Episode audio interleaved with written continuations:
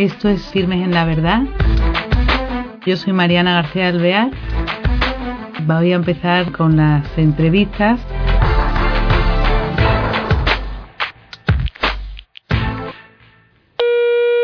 Hola queridos oyentes, bienvenidos a este nuevo programa de Firmes en la Verdad. Tenemos al otro lado de la pantalla a una persona que nos va a acercar a una actualidad, algo reciente, duro, que está aconteciendo en nuestra historia contemporánea. Él es además un profesional de la comunicación, es periodista, se llama Iván de Vargas, es padre de familia, tiene dos hijos y eh, nos va, ha viajado por estas tierras y nos va a acercar a esta, eh, a esta realidad, como he dicho antes, que eh, nos aporta, nos va a enriquecer, aunque es muy dura y cruda. Iván, ¿qué tal estás? Pues muy bien, Mariana, millones de gracias por invitarme a tu programa, Afirmes en la Verdad. Eh, y bueno, efectivamente vamos a hablar de una realidad, de, de, una situación que atraviesan nuestros hermanos en tantos países. Fíjate, estamos hablando de una realidad que afecta a 350 millones de personas en más de 40 países del mundo. Fíjate.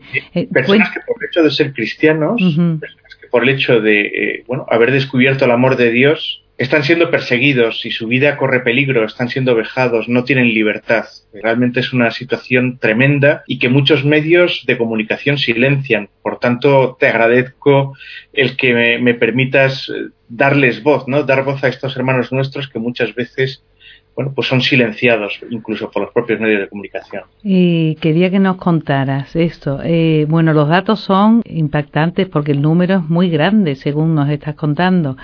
Eh, estas cifras, ¿cómo es, parece eh, como si en nuestro mundo hay muertes que valen más que otras, ¿verdad? Parece, como tú dices, que aquí en los medios casi se silencia.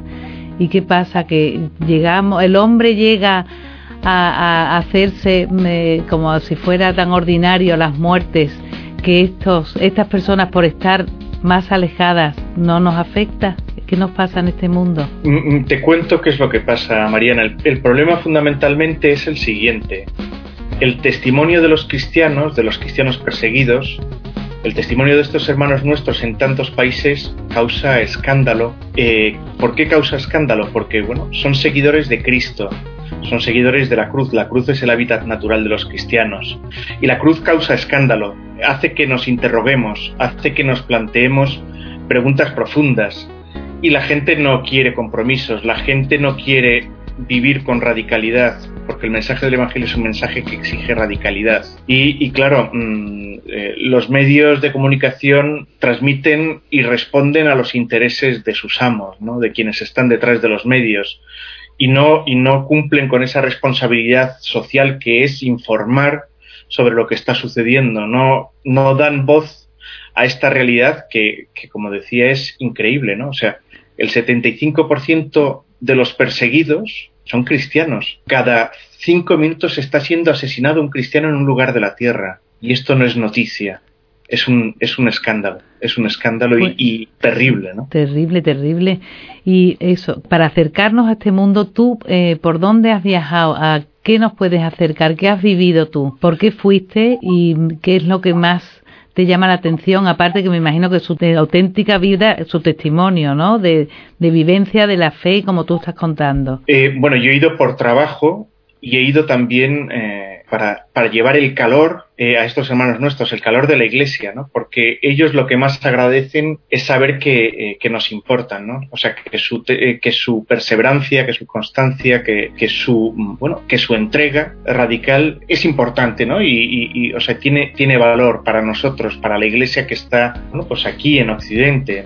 Entonces, bueno, pues he tenido el privilegio de conocer a cristianos perseguidos en muchos países, en Oriente Medio, en Turquía, bueno, mm, también he tenido el, privilegio de conocer mm, a cristianos de la, de la China, de la India, de, muchos países, de muchos lugares donde realmente, bueno, de Cuba, bueno, de, de, muchos, de muchos, realmente de muchos países, ¿no? Y ellos, ellos lo que más agradecen es que podamos compartir el regalo de la fe, el que podamos rezar con ellos, el que podamos llevarles esa cercanía, el decirles que no están solos y y, para eso he ido muchas veces y también para bueno, recoger su testimonio y poder trasladarlo a, Occidente, ¿no? Porque aquí los cristianos muchas veces estamos adormecidos o no nos damos cuenta de cómo viven nuestros hermanos y, bueno, pues son, son un ejemplo para nosotros y también nos, eh, nos interpelan, ¿no? Nos interrogan sobre cómo vivimos nuestra fe. Eh, de todos estos países que son muy diversos, porque China no tiene nada que ver a lo mejor con lo que se vive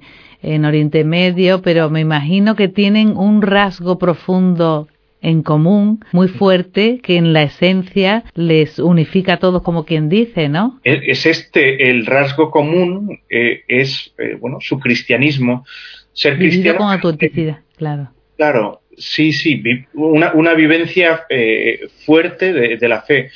Son cristianos y ser cristiano no es tener una ideología, ser cristiano es tener un encuentro con Cristo que está realmente vivo, Cristo que ha dado su vida por nosotros, que ha muerto en la cruz, pero que ha resucitado y ellos son conscientes de, bueno, pues de la promesa más grande que nos ha hecho nuestro Señor y esa promesa es que la muerte no tiene la última palabra, que la muerte eh, no es el final, sino que eh, la muerte eh, está seguida de la resurrección y de esa promesa que tenemos de que existe la vida eterna. Entonces, estos hermanos nuestros realmente esto lo viven con radicalidad y para ellos el, la fe es el tesoro más valioso que tienen. Que yo me imagino que te, te impactará ¿no? encontrar personas así cuando en nuestro mundo quizá tenemos mucha invasión del relativismo, ¿no? El decir, bueno, si digo esto por aquí, no pasa nada, paso esta, ¿no?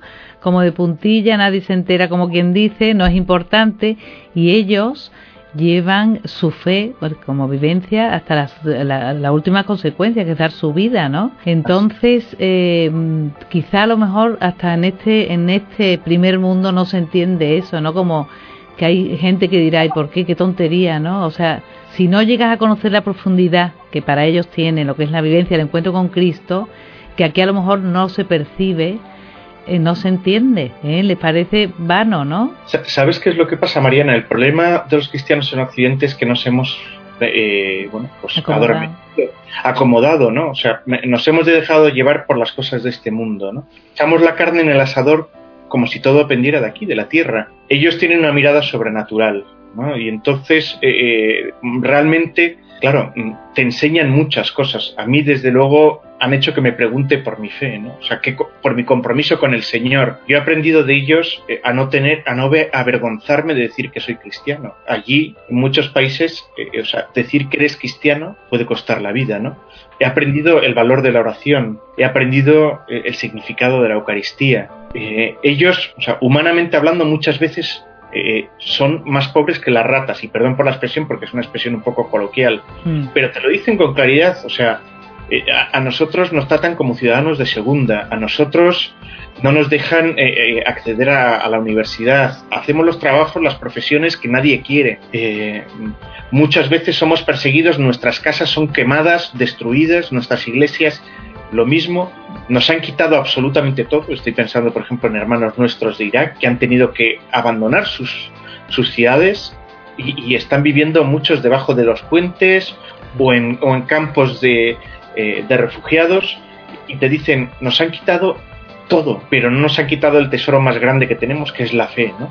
Y, no estamos dispuestos a renunciar, estamos dispuestos a dar nuestra vida por nuestra fe y no estamos dispuestos a renunciar. De hecho, en, algunos de estos países les han dado la lección de apostatar o perder la vida y muchos han muerto decapitados, ¿no?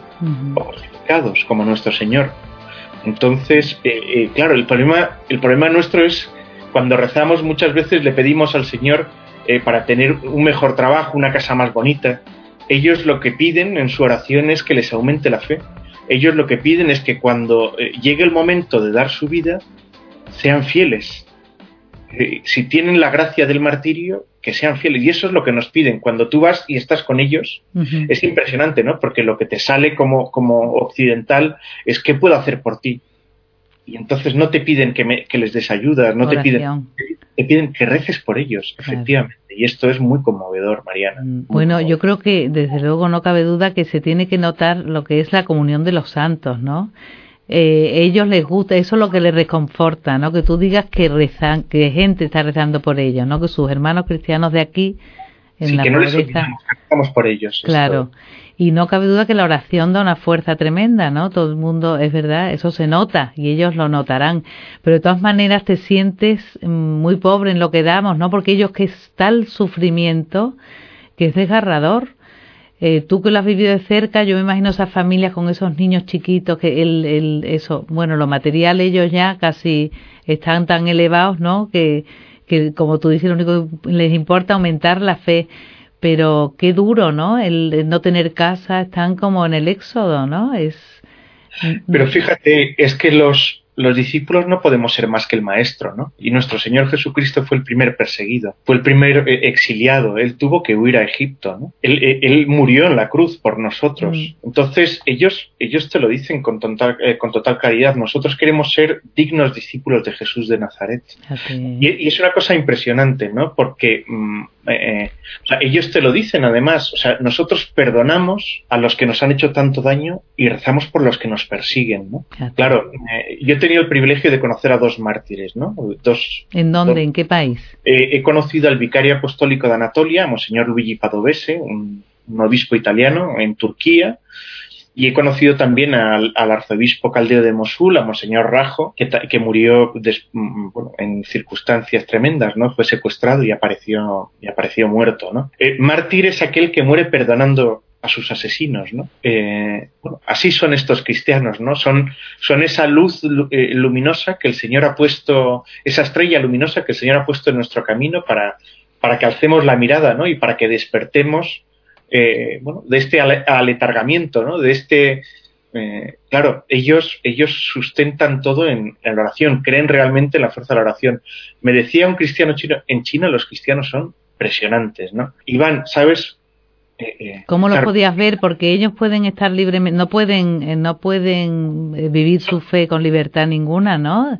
Están, o sea, viven la fe en las catacumbas, como las primeras comunidades, o sea, quiero decir, lógicamente no hay una manifestación pública de la fe. ¿Y tú, por ejemplo, cómo contactas con ellos? ¿No sientes miedo o ellos les ves con miedo o cómo lo hacen? Eh, no, no, o sea, ellos miedo no tienen ninguno. O sea, te dicen además con total claridad qué es lo que puede pasar. Lo peor que nos puede pasar es que, que nos Pero nosotros creemos que la muerte no tiene la última palabra, ¿no? Eh, creemos en esa promesa tan grande que nos ha hecho el Señor, ¿no? Ese lugar que nos ha preparado junto a Él. Con lo, con lo cual, pues, ¿qué, nos puede pasar? ¿no? Que tenemos claro. Eh, entonces, eh, claro, mm, eh, este, este cristiano chino me decía, claro, nosotros creemos en la fuerza de la oración, ¿no? Y, o sea, me decía, la distancia más corta que hay para resolver un problema es la distancia que hay entre tu rodilla y el suelo, ¿no? Esa es la distancia más corta. Claro, nosotros tenemos, tenemos que descubrir eh, esa radicalidad a la hora de, vivir el, Evangelio, esa coherencia, ¿no? Ese, nosotros tenemos el privilegio de poder elegir eh, el lugar al que vamos a misa. En mi parroquia hay ocho misas los domingos. Podemos elegir la hora. Ellos viven, eh, tienen que celebrar la misa a escondidas, ¿no? O sea, me decía, ¿Que celebran una vez a la semana o pueden hacerlo a diario? Bueno, es que depende, depende del lugar. O sea, por ejemplo, en países como, como Nigeria, entonces, eh, otro ejemplo del que has nombrado, lo de Nigeria. Allí, para ir a la Eucaristía. Muchas veces tienes que recorrer eh, eh, hasta 30 kilómetros descalzo. Eso pasa en África, ¿no? Claro, nosotros estamos acostumbrados a otros parámetros, ¿no? O sea, para nosotros recorrer 120 kilómetros sin coche es un rato, ¿no? Ellos, mm. ellos pueden tardar todo el día, ¿no? O sea, pueden tardar, porque son caminos de tierra, cuando llueve, bueno, pues son auténticos barrizales, ¿no? claro, eh, los sacerdotes tienen que, atender muchísimos poblados, ¿no? Y entonces tardan días en llegar a, los sitios, ¿no? Entonces, claro, eh, es impresionante porque lo que hacen es formar a laicos eh, que, bueno, que comparten la celebración de la palabra, que dan catequesis y que, y que sostienen la fe de esta gente que, lo tiene muy claro. O sea, que para ellos su vida gira en torno a, o sea, al Señor digámoslo con claridad, ¿no? Claro, eh, nosotros vamos, vamos a misa y estamos sentados en misa y no sabemos quién está sentado a nuestro lado, no le conocemos, no, no sabemos qué es lo que... Ahí hay una conciencia clara de, de, comunidad. El domingo es el día del Señor Entonces dedican todo el día. Eh, las celebraciones duran hasta tres y cuatro horas. Los niños, o sea, eh, están felices, todos están felices. Eh, cuando termina la misa hay convivencia, el sacerdote conoce uno por uno a, los fieles, ¿no? Es una maravilla, es una es como debería de ser, ¿no? Yo creo que es como debería de ser. ¿Y en China es también parecido? ¿Se reúnen? En China, en, China es distinto. En China, o sea, la vivencia de la fe eh, eh, o sea, es en la total clandestinidad. la iglesia, la iglesia es la, mochila donde, donde el sacerdote lleva al Santísimo y que va, vas escapándote, ¿no? Eh, en los seminarios clandestinos muchas veces son en sótanos y cuando cantan tienen que cantar bajito, ¿no? Para que no se les oiga, ¿no? es una, pero es impresionante, ¿no? Porque todo, en estos países donde hay tantas dificultades, donde los cristianos son perseguidos y donde tienen que dar su vida, se cumple esa frase de Tertuliano, ¿no? La sangre de los mártires es semilla de nuevos cristianos. Y en estas comunidades, eh, bueno, pues e, estas comunidades brota la fe con, con un vigor y, hay una vivencia eh, de la fe impresionante, ¿no? Realmente. Fíjate, ¿quién lo diría? Porque tú dices, uy, por Dios, una fe tan difícil, ¿verdad? Para los niños dirían, uy, por Dios, casi mejor no soy cristiano para que no me persigan, pero no, justo ellos al revés tendrán una emoción, ¿no? Por poder llegar a, comulgar o a, recibir como los mayores, ¿no? Así. Será con esa vivencia que tú dices los domingos en Nigeria, estar tres horas aquí, que con media hora ya empieza todo el mundo a mirar el reloj. Fíjate, o sea, eh, eh, fíjate, yo estoy acordándome ahora de una niña de nueve años mm, huérfana, con cuatro hermanos pequeños, ella la mayor con nueve años, y recorría esos 30 kilómetros descalza llevando a sus hermanos. Yo pienso en mis hijos, ¿no? O sea, que muchas veces te preguntan, eh, eh, papá, ¿por qué vas a misa todos los días? ¿O por qué? Yo les digo, pues mira, eh, es que esto es muy fácil. O sea, la misa es el lugar donde está realmente presente el Señor, donde se une el cielo y la tierra, ¿no? Y, y claro, o sea, yo voy porque estoy enamorado de Jesús estos niños están enamorados de Jesús y cuando tú estés enamorado de una persona estás deseando estar con ella. Tú estás deseando poder contarle tus cosas. Y es que Jesús está realmente presente en la Eucaristía, en su cuerpo, en su sangre, con, su humanidad, con su divinidad. Y es una persona viva con la que puedes tener una relación personal, con la que le puedes contar todas tus cosas. Es el, es el amigo el amigo fiel, el que nunca te traiciona, el que está siempre a tu lado, el que está siempre acompañándote, el que está siempre esperándote. Entonces, claro, por eso, por eso estos, estos niños lo saben y están deseando estar con él. Claro, nosotros tenemos que preguntarnos si realmente creemos en, la importancia de la Eucaristía, en ese regalo, el, es el, regalo más impresionante que nos ha hecho el Señor, que ha querido quedarse con nosotros en lo que en apariencia es un pedacito de pan, pero no, no, es, es Él con toda su humanidad y con toda su divinidad. Es todo el Hijo de Dios, nuestro hermano, que está ahí y claro, solo, abandonado en el sagrario, sí, esperándonos. Y, no, y, le dejamos. Y que tiene tanta fuerza ¿no? y tan real que, que efectivamente estos cristianos perseguidos lo viven y, y, lo tienen, que es lo que no, tú nos traes, porque te interpela y hace que nos interpele a nosotros, que es impresionante el milagro diario que hay en cada Eucaristía. Y hablando de estos cristianos, ya para despedirnos, eh, bueno, la fuerza es tu mensaje, decir también que nos demos cuenta lo que es Dios y Cristo vivo para nosotros. Pero para despedirnos, nos quedan cinco minutos que se nos han pasado volando. Eh, ¿Algún testimonio de estos que, de mártires o algún caso especial de estos cristianos o algo, algo que se puede hacer a las personas que nos están escuchando? ¿Qué se te ocurre? Pues mira, os voy a contar una serie de testimonios que son los que me han, hecho mm, preguntarme e interrogarme cómo es mi fe y cómo es mi compromiso con el Señor y que son eh, bueno, pues lo que me han enseñado estos hermanos nuestros, estos cristianos eh, perseguidos. ¿no? Me acuerdo de un chico joven de 16, 17 años que no se avergonzaba de ser cristiano. Eh, es un chico, en Egipto los cristianos son coptos y para, para decir a, todos los demás ciudadanos que son cristianos y que son coptos, se tatúan la cruz en la muñeca, eh, eh, porque es el lugar por donde fue atravesado nuestro Señor. Y además en sus barrios tienen en los lugares más visibles de sus casas también grandes cruces y llevan también colgada la cruz, ¿no? Entonces, e, este chico estaba en clase, pues se le salió el crucifijo. Entonces el profesor le dijo que, le estaba molestando el crucifijo, que por favor se tapara, que, no le enseñara el crucifijo, ¿no? Entonces este chico, en lugar de callarse, de avergonzarse, de renegar al Señor como hizo Judas y como que le traicionó y, como, y de renegarlo como lo hizo Pedro también, ¿no?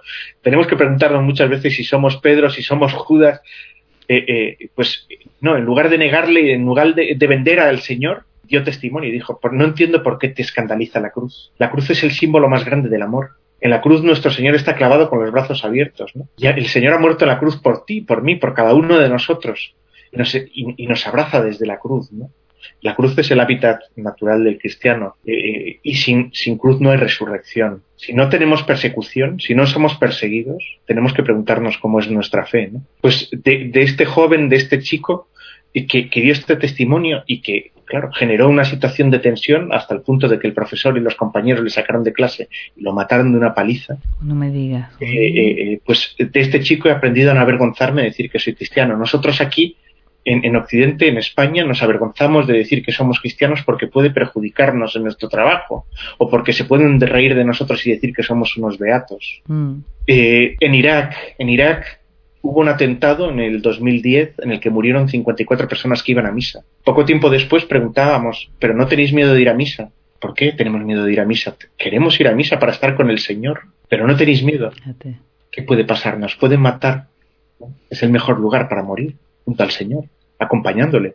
Ellos saben el valor de la Eucaristía y, me han enseñado a mí también a, no, perderlo. A no perder, eh, eh, o sea, tenemos el, privilegio aquí en Occidente de poder ir a misa cada día y elegir la iglesia y la hora.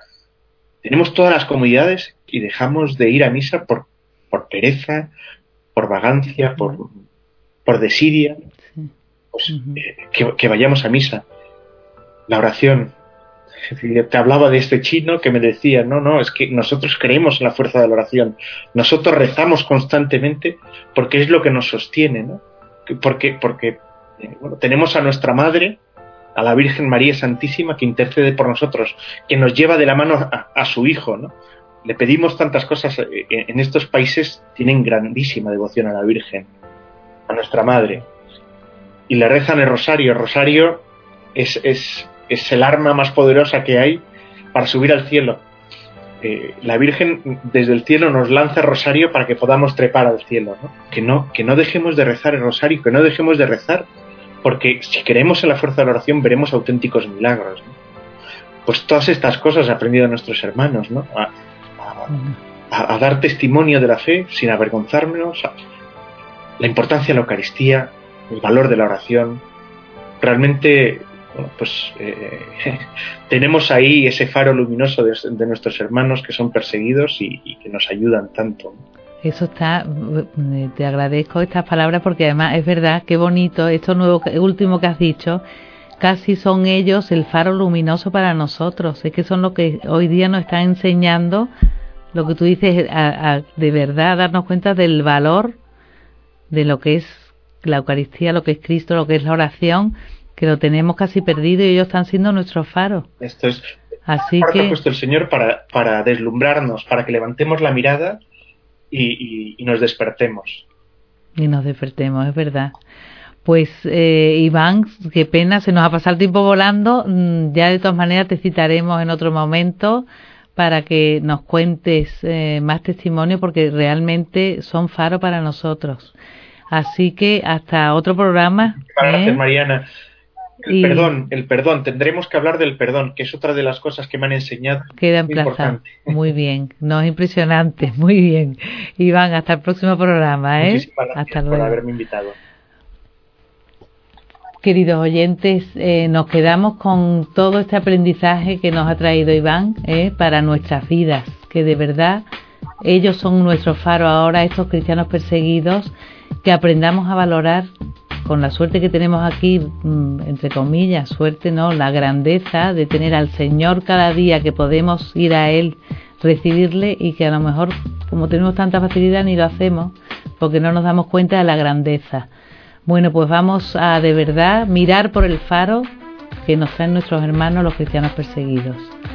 Hasta el próximo programa.